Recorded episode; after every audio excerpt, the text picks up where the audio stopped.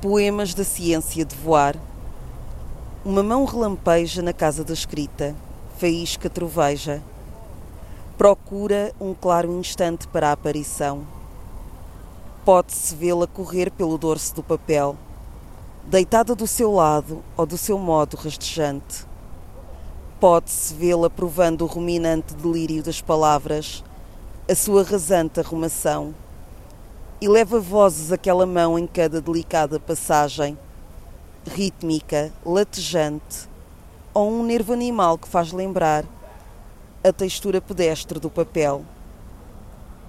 Mas a mão voa explosiva e não cai nem agoniza no espaço vibrante onde se comunica. Voar é um fervoroso recolhimento e no que é quase a medida elementar do esquecimento, a escrita navega num estuário de silêncio. Escrever é uma droga antiga, uma bebedeira que queima com lentidão.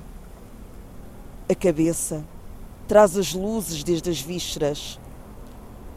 O sangue a ferver nas vias tubulantes traz a natureza estimulante das paisagens que temos dentro. Ocorre-me agora a pupila minúscula de uma criança, a sua engenharia desde o corpo, na guerreira pequenez, ao dedo provador da boca. Ocorre-me esta criança, este monge da franqueza em seu templo de inocência. Amo-a, vivo-a. Voar é poder amar uma criança, sonhar-lhe o peso no colo as mãos acariciantes sobre a palma da alma.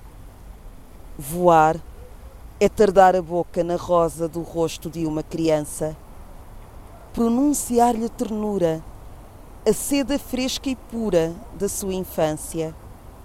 Voar é adormecer o homem na mão sonhadora de uma criança.